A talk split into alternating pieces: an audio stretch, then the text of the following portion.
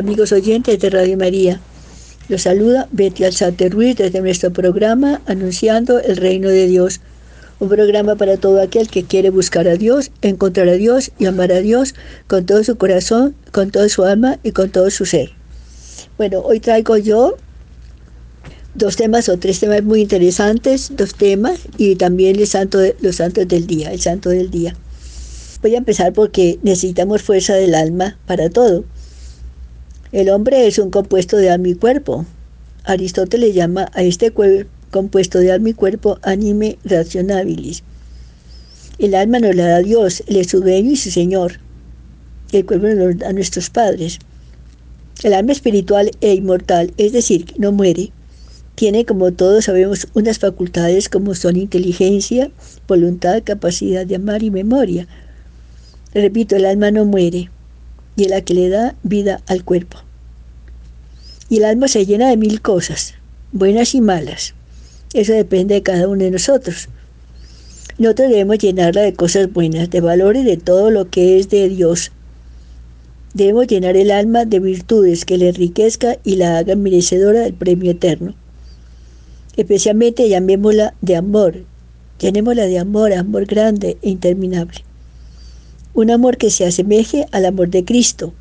Y para eso leer la palabra de Dios todos los días, para que la lectura diaria nos vaya transformando poco a poco hasta llegar a la meta que no es otra que la santidad. Para esa meta necesitamos fuerza del alma. El tema de hoy, porque necesitamos fuerza del alma para todo.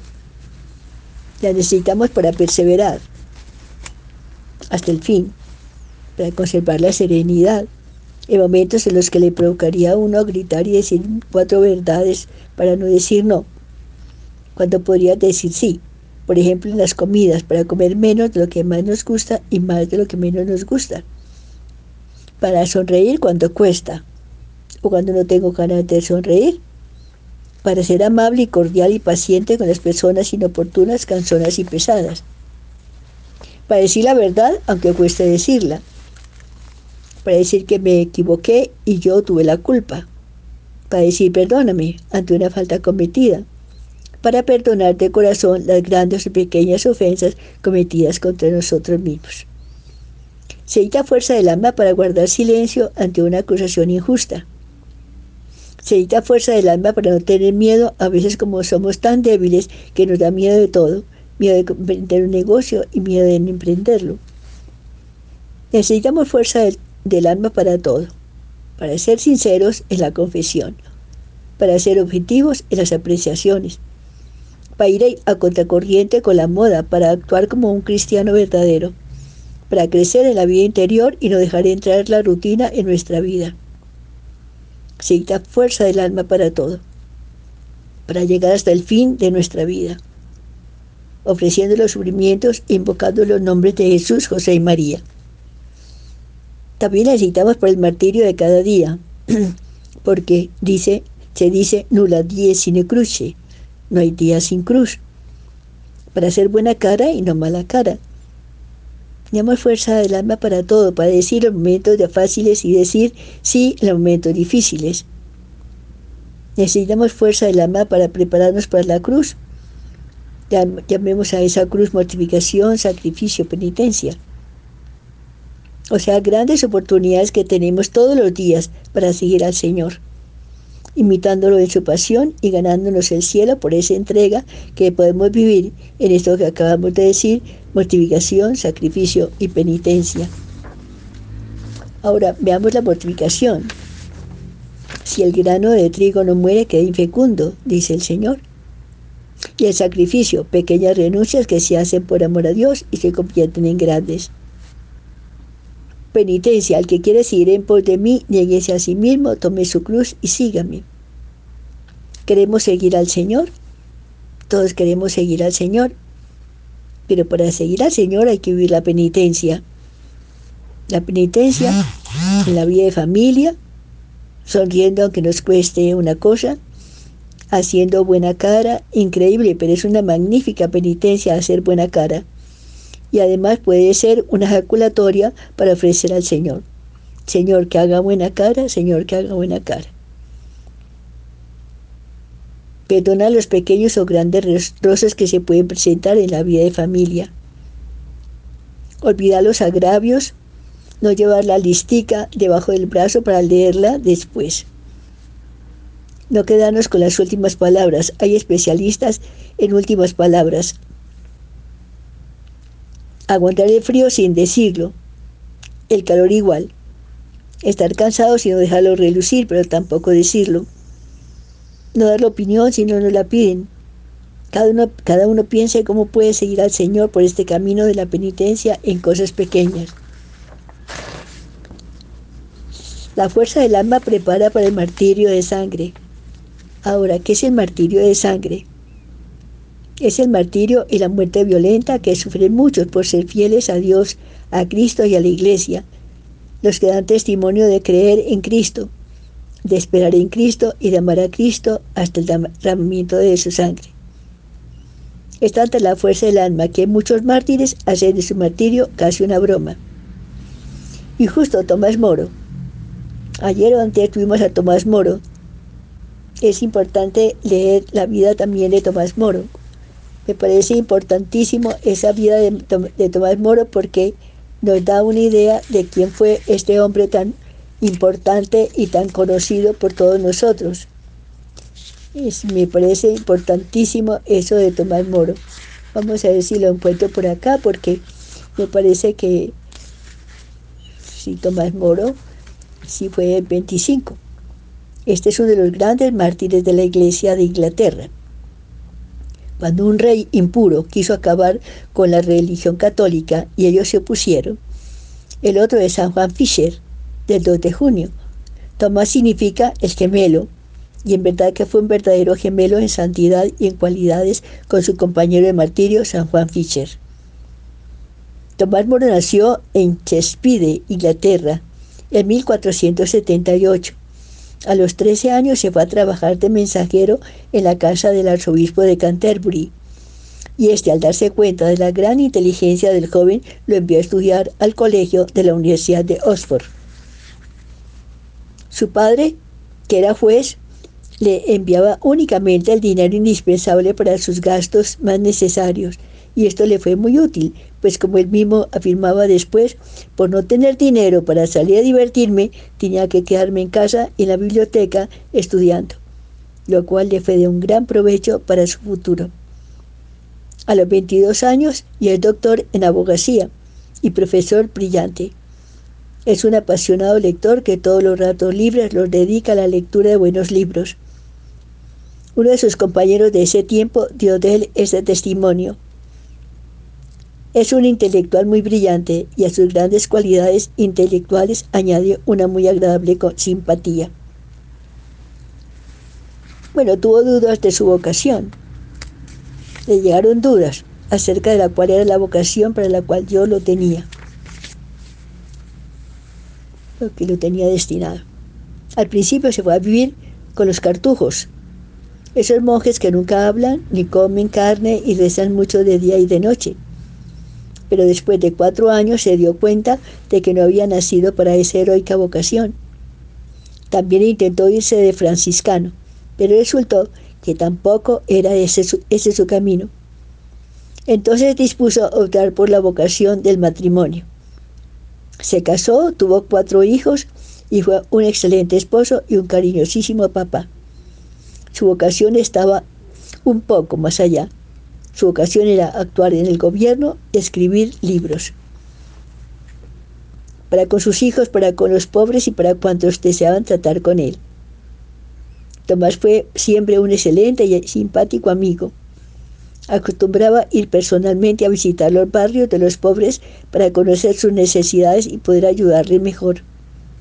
Con frecuencia invitaba a su mesa a gentes muy pobres y casi nunca invitaba a almorzar a los ricos, a su casa llegaban muchas visitas de intelectuales que iban a charlar con él acerca de temas muy importantes para ese momento y a comentar los últimos libros que se iban publicando. Su esposa se admiraba al verlo siempre de buen humor, pasara lo que pasara. Era difícil encontrar otro de conversación más amena. Tomás Moro escribió bastantes libros, muchos de ellos contra los protestantes, pero el más famoso es el que se llama utopía. Esta es una palabra que significa lo que no existe. En ese libro describe una nación que en realidad no existe, pero que debería existir. En su escrito ataca fuertemente las injusticias que cometen los ricos y los altos del gobierno con los pobres y los desprotegidos y va describiendo cómo debería ser una nación ideal. Esta obra lo hizo muy conocido en toda Europa. El joven abogado Tomás Moro fue aceptado como profesor de uno de los más prestigiosos colegios de Londres. Luego fue elegido como secretario eh, del alcalde de la capital. En 1529 fue nombrado canciller o ministro de Relaciones Exteriores. Pero este altísimo cargo no cambió en nada su sencillez. Siguió asistiendo a misa cada día, confesándose con frecuencia y comulgando. Trataba y amable con todos. Alguien llegó a afirmar, parece que lo hubiera elegido canciller, solamente para poder favorecer más a los pobres y desamparados. Otro amigo añadía, el rey no pudo encontrar otro mejor consejero que este.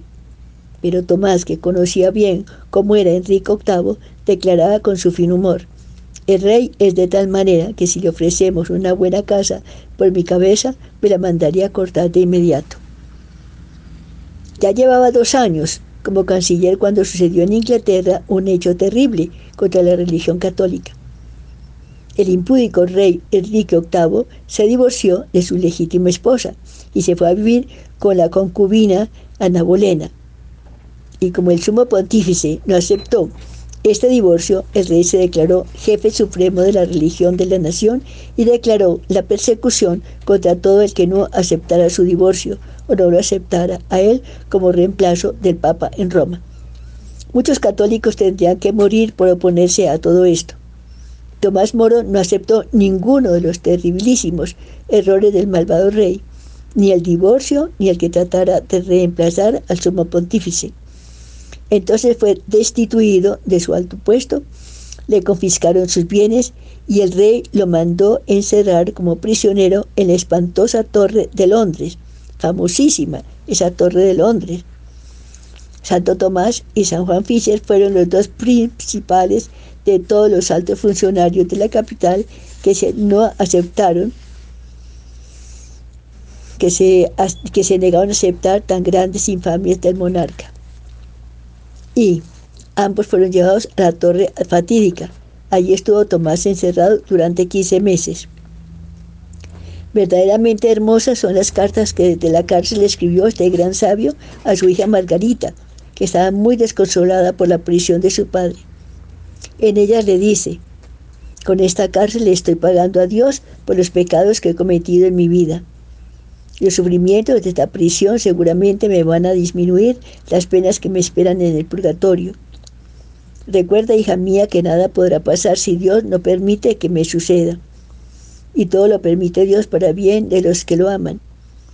Y lo que el buen Dios permite que nos suceda es lo mejor, aunque no lo entendamos ni nos parezca así. El día en que Margarita fue a visitar por última vez a su padre, vieron los dos salir hacia el sitio del martirio a cuatro monjes cartujos que no habían querido aceptar los errores de Enrique VIII.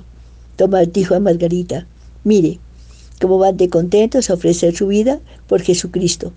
Ojalá también a mí me, conceda Dios el valor suficiente para ofrecer mi vida y por su santa religión.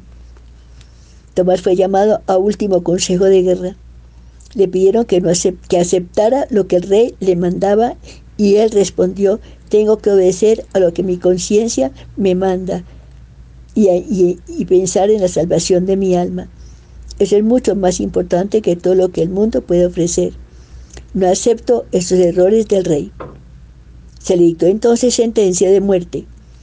Él se despidió de su hijo y de su hija y volvió a ser encerrado en la Torre de Londres en la madrugada del 6 de julio de 1535, le comunicaron que lo llevarían al sitio del martirio. Oigan ustedes bien, él se colocó su mejor vestido. De buen humor, como siempre, dijo, al salir al corredor frío, por favor mi abrigo, porque doy mi vida, pero no un resfriado, sí, no me lo quiero conseguir. Al llegar al sitio donde lo iban a matar, rezó despacio el Salmo 91. Misericordia, Señor, por tu bondad. Luego prometió que rogaría por el rey y sus demás perseguidores, y declaró públicamente que moría por ser fiel a la Santa Iglesia, católica, apostólica y romana. Luego enseguida, de un hachazo, le cortaron la cabeza. Tomás Moro fue declarado santo por el Papa en 1935. Y un sabio decía, este hombre, aunque no hubiera sido mártir, bien merecía que lo canonizaran, porque su vida fue un admirable ejemplo de lo que debe ser el comportamiento de un servidor público, un buen cristiano y un excelente ciudadano.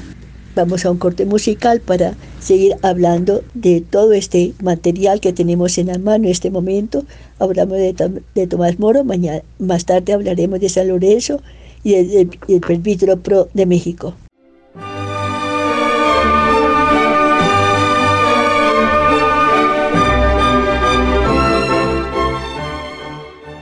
Ahora hablemos de San, de San Lorenzo. San Lorenzo fue llevado a la parrilla. Esa parrilla existe en Roma. Está colocada en Roma, en una de las vías de Roma. Y entonces cuentan que a él, por eso mismo, San Lorenzo fue llevado a la parrilla, le encendieron, le encendieron, le pusieron brasas para que se quemara en la parrilla, esa era la forma del martirio. Y entonces hubo un momento en que dijo a él, por favor, voltearme que ya estoy asado por un lado. Bueno, eso es, eso es increíble, también increíble. Y ahora el Padre Pro de México le preguntaron lo mismo. Al, Padre Pro de México fue cuando llegó la persecución eh, a México de los católicos, de los cristianos. Entonces, el, cristerio, la cristería.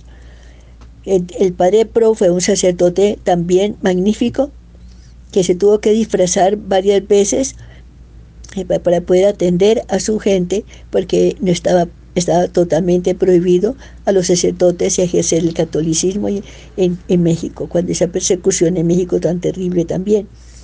El padre Pro, entonces, confesaba y confesaba, confesaba, pero, pero se disfrazaba para poder confesarse, para poder confesar. Pero tal vez un niño fue el que llamaron, lo estaban buscando, de todas maneras lo estaban buscando, y un niño fue el que contestó y dijo, hasta contestó y preguntaron, ¿el padre Pro está ahí? Y un niño como que contestó y dijo, sí, está confesando a mi abuelita. Entonces cuando supieron estos hombres que lo estaban buscando y persiguiendo, comunistas de arriba abajo, fueron a buscarlo y rápidamente lo encontraron, porque estaba realmente confesando a la abuelita. Entonces ahí lo tomaron, lo pusieron prisionero. Él llevaba tres cosas. consigo. Llevaba un crucifijo, la Biblia y un rosario. Bueno, lo metieron en la prisión y cuando le iban a ejecutar, le preguntaban al padre Pro, de estas tres cosas que usted dejó aquí al entrar, ¿usted cuál prefiere? Entonces él dijo, yo el crucifijo. Entonces él cogió el crucifijo, lo llevó en la mano, se puso con los brazos abiertos y cuando le iban a disparar gritó, viva Cristo Rey, vivo Cristo Rey. Así murió el padre Pro en México. Eh, antes de, bueno, viva Cristo Rey. Ahora hablemos del cuerpo. El cuerpo se acaba, se corrompe la mayoría de las veces. Encontramos en la historia de la iglesia muchos casos de incorruptibilidad que yo conozco como señal de santidad. Ahora, santos que están incorruptos, muchos. Y que yo tengo la dicha de conocer algunos el Padre Pío, yo lo he visto también en Pietrechina, Santa Francisca Romana en Roma, San Rita de Casia la conozco, San Vicente de Paul en México, en, París, San Felipe Neri no lo conozco, Santa Clara de Asís sí, San Catalina de la, Santa Catalina Laboré y muchos más. Bueno, todos estos son santos, mártires maravillosos y tenían una gran fuerza del alma para poder ellos, estos santos, mártires, muchos de ellos, y con una vida estupenda, maravillosamente entregada a Dios. Pero, pero lo normal es volver al polvo y el miércoles de ceniza no lo recuerdan. Recuerda que eres polvo y en polvo te has de convertir. Y a pesar de ser recorderis y asistir muy frecuentemente a funerales y a entierros y leer avisos en los periódicos, no pensamos en la muerte y menos en el alma, que la que comparecerá en la presencia de Dios para el examen particular que todos hemos de rendir cuando morimos. Que morimos, amables oyentes, morimos, que nacemos para morir. Esa es la verdad más grande de todas las verdades y que el hombre tiene como barca en la frente. Pienso yo que nosotros debemos ver los ojos a esta realidad permanentemente. Pues bien, esa alma es la que hay que cuidar más que el cuerpo. Y sucede lo contrario. Muchas veces cuidamos más el cuerpo que el alma y no debe ser así. Ahora, ¿cómo cuidamos el alma? Eso sí que es importante, que es lo más importante. Bueno, el alma tiene tres enemigos. El alma tiene el mundo, el demonio y la carne. San Pablo nos habla en 3.17, 4.1 Dice, por como le decía muchas veces, y ahora lo repito con lágrimas en los ojos, hay muchos que andan como enemigos de la cruz de Cristo. Su paradero es la perdición, su, su Dios el vientre, su gloria sus vergüenzas. Solo aspiran a cosas terrenas. Nosotros, por el contrario, somos ciudadanos del cielo, donde encontramos un Salvador, el Señor Jesucristo. Dentro de la carta a los Efesios, San Pablo dice, están contenidos los tres enemigos del alma, el mundo, el demonio y la carne. Vamos al primer enemigo, el mundo. Dios Padre creó el mundo bueno y maravilloso. Es la verdad. Llegamos la creación y vemos en esa creación las huellas de ese Dios creador. Vemos el sol, la tierra, las estrellas, el viento, las flores, las montañas, los mares, los ríos, los animales creó el paraíso. El hombre lo dañó y lo hizo peligroso. Pero fueron nuestros primeros padres, Adán y Eva, los que introdujeron el pecado en el mundo, desobedeciendo a Dios comiendo del fruto del árbol prohibido. Fueron nuestros primeros padres, Adán y Eva, por la desobediencia ese Dios dueño de todo y por el deseo de poder, de honor y de gloria, que, repito, introdujeron el pecado en el mundo. Ese árbol prohibido sigue vigente, no se ha acabado y son muchos los que se acercan y comen de ese árbol prohibido. Ese árbol es el decálogo, con sus diez mandamientos de la ley de Dios, que nos recuerdan lo que debemos vivir para no comer del fruto prohibido. Entonces, amables oyentes, recordemos hoy esos mandamientos. Amar a Dios sobre todas las cosas. No tomar su santo nombre en vano. Santificar las fiestas. Honrar a padre y madre. No matar no fornicar, no hurtar, no levantar falso testimonio ni mentir, no desear la mujer de tu prójimo, no codiciar los bienes ajenos. Y hoy en el mundo que vemos, pues vemos muchas cosas. Pues por lo menos yo veo el periódico todos los días y me doy cuenta que hay mucha prostitución, homosexualismo, concubinato, a los cuatro vientos, lesbianismo, droga, alcoholismo. Hay mucha mentira de arriba abajo. Hay robos, hay secuestros, muerte, pornografía infantil y adultos y, lesiones de mujeres en la cara con ácido. Bueno, de todo. Incluso hace unos años, hace unos tres años, creo yo, salió una página entera de mujeres que tenían la cara con ácido terrible. Pero toda la página era llena con fotografías de esas mujeres y me puse a pensar, pobres mujeres, todas, todas eh, sufrieron por lesiones en la cara que les tiraron líquidos. Les tiraron una cosa en la cara y les desfiguraban la cara con eso. La, la, tecnología ha traído grandes ventajas al mundo, pero también ha traído grandes peligros y desventajas para el alma. Porque el mundo, el mundo solo busca solo riqueza, fama, poder y gloria. El mundo ahoga aquella verdad espiritual del hombre que es lo definitivo en él. Muchos por ignorancia creen encontrar la felicidad en ese mundo y lo que hace es apartarse de ella. ¿Qué se debe hacer entonces? Estar en el mundo sin ser mundanos. Santificar el mundo con testimonio de vida, dando ejemplo de vida. No tener miedo de ir a contracorriente. Tener ideas claras y defenderlas. No tener respetos humanos. Y buscar, buscar a Dios Eso sí, buscar a, Dios todos los días. Sin vacaciones, que con Dios no hay vacaciones. El Salmo 24 nos anima. Ese es el grupo que busca al Señor. El Señor la tierra y cuanto la llena, el orbe y sus habitantes. Él la fundó sobre los mares, la afianzó sobre los ríos. ¿Quién puede subir al monte del Señor? ¿Quién puede estar en el recinto sacro? El hombre de manos inocentes y puro corazón, que no confía en los ídolos, ese recibirá la bendición del Señor. Y hará justicia el Dios de salvación. Ese es el grupo que busca al Señor, que viene a tu presencia de Jacob. ¿Hay alguna recomendación bíblica en este sentido? Sí, claro, Juan 5:19. En el mundo está el maligno. Y luego tenemos en Mateo 18:7, hay del mundo por los escándalos. Y en Mateo 18:8 dice también, si pues tu mano o tu pie te es ocasión de pecado, córtatelo y arrójalo de ti, que mal vale entrar en la vida manco o cojo, que con las dos manos o con los dos pies será arrojado al fuego eterno. Vamos al segundo enemigo del alma, el demonio. Apocalipsis 12:7 dice, entonces estalló una batalla en el cielo, Miguel y sus ángeles. ¿Quién es este ángel caído? Es el primer serafín rebelde, que se vio tan bello y tan poderoso y tan superior a todos que no quiso servir más a su dueño, creador y señor del universo. Es decir, que no aceptó la redención, ni la cruz, ni el redentor. Con su grito de no servian, arrastró millares de ángeles con él de todos los coros, creando con ellos el infierno, que hay infierno. ¿Ha visto alguien el infierno? ¿Alguien ha visto el demonio? Sí, los niños de Fátima y muchos santos como San Martín de Porres en Lima, Perú. Allá, digamos, allá mi ida a, Perú fue muy importante. Ir al monasterio, la Madre Laura, el Padre Pío. Otra pregunta, ¿cuál es el oficio propio del demonio? Es tentar al hombre de mil maneras, llevando llevado de la envidia contra el hombre y de su soberbia contra Dios.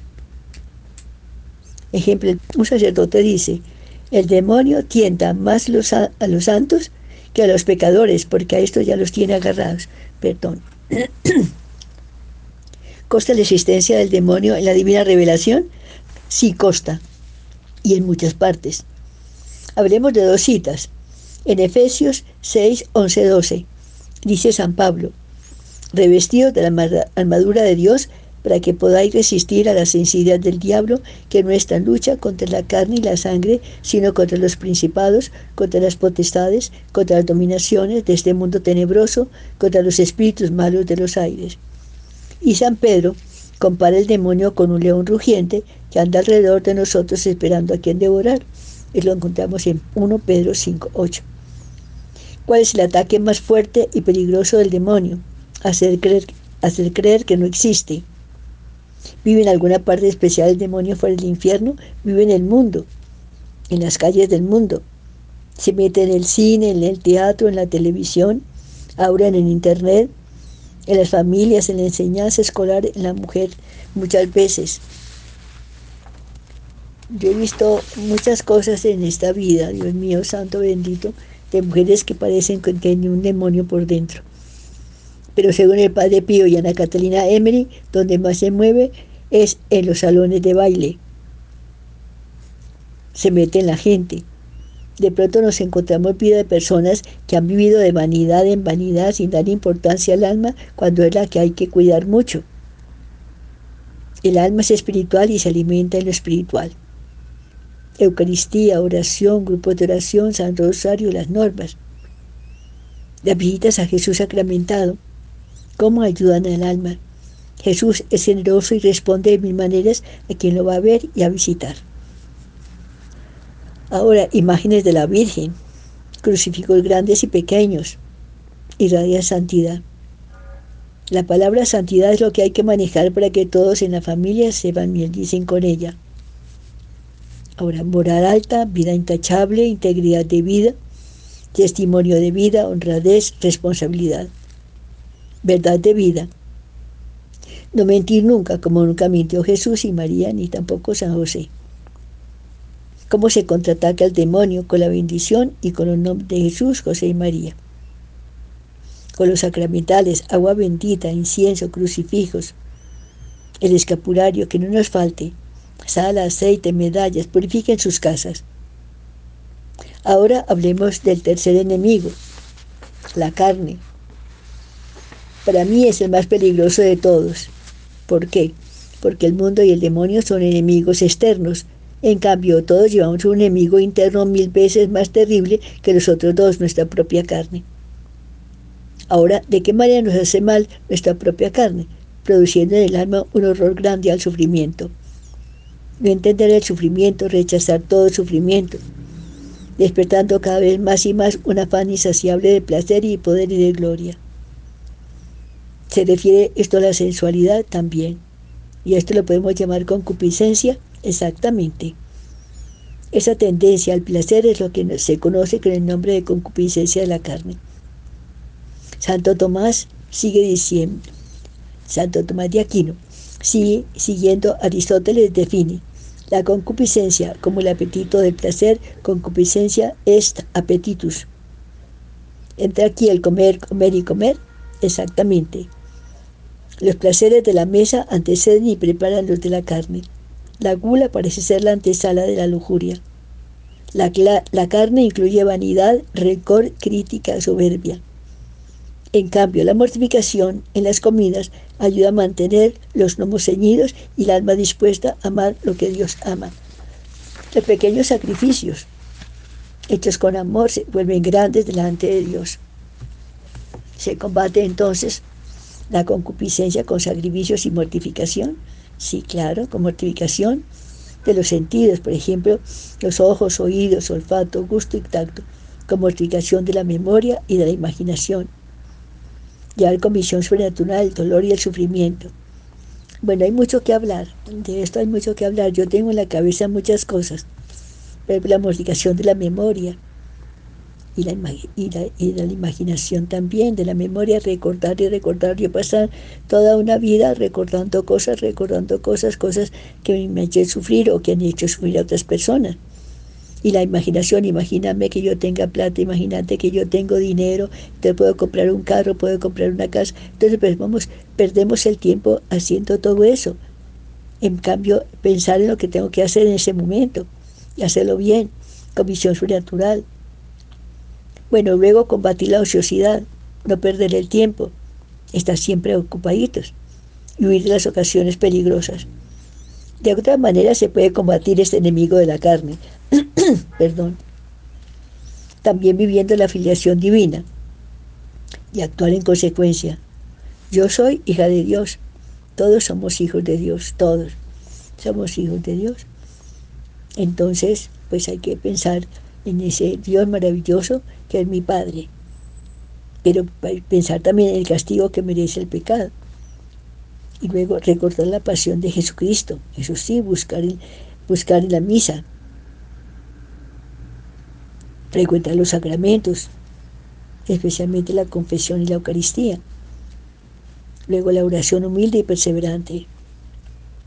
Matar el yo todos los días. El yo que afecta tanto el corazón del hombre, especialmente porque es un enemigo mil veces más terrible que los otros dos. Luego la devoción entrañable a la Santísima Virgen María, a San José y al ángel custodio. ¿Cuál es el mejor refugio para evitar ese enemigo? es el refugio, el corazón de Jesucristo. Entrar allí y contemplarlo, como sucedió a María de Betania, al que el Señor le dijo, de ella María escogió la mejor parte. Esto lo encontramos en Lucas 10, 38, 42. Entrar en el corazón amantísimo de Jesús. ¿Cómo se entra al corazón amantísimo de Jesús? Otra pregunta. Jesús, ábreme tu corazón para yo entrar en él. Di la manera ejaculatoria. Jesús, ábreme tu corazón para yo entrar en él. Y toda la vida terrena está sometida a la gran transformación y eso nos va a transformar. El ángel custodio de San Juan Bautista, el precursor de Jesucristo, fue el anunciador de la gran transformación. El espíritu de San Juan es el espíritu de toda transformación interior. El gran deber de nuestra vida es acudir a los hombres y conducirlos a Dios. Desde que el hombre se dirigió a Dios con el deseo de su gran transformación, se levantó el brazo del ángel, símbolo del amor sobrio de Dios, consecuente y exigente, como el brazo levantado de un jefe de estación que pone el tren en marcha y no lo detiene ya.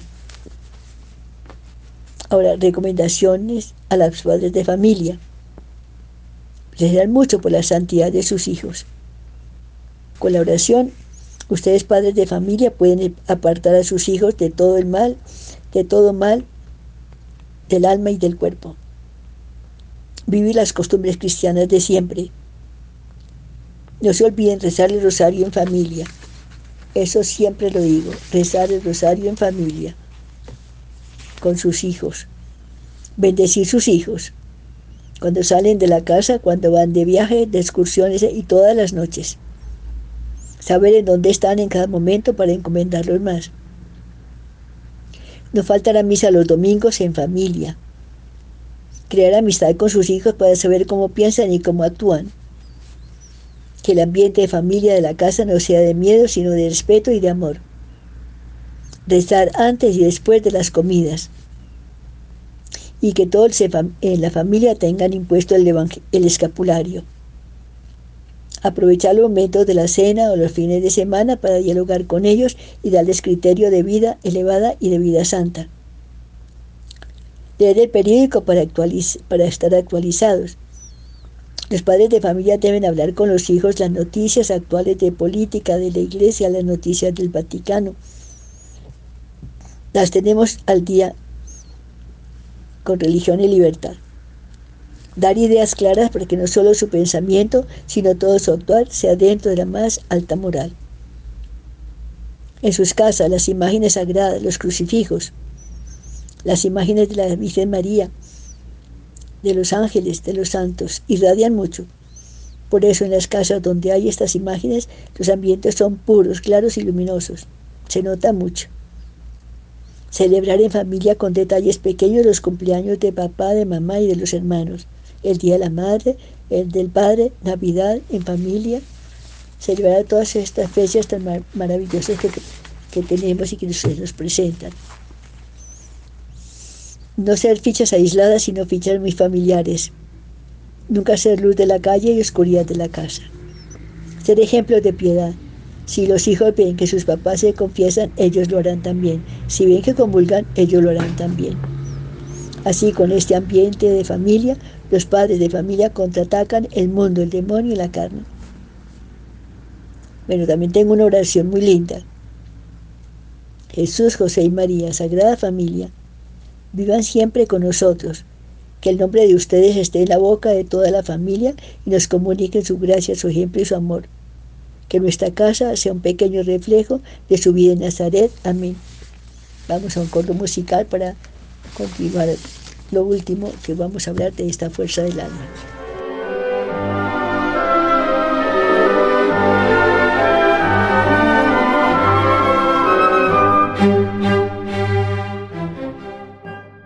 Julio 28, Santo San Irineo, obispo y escritor del año 203.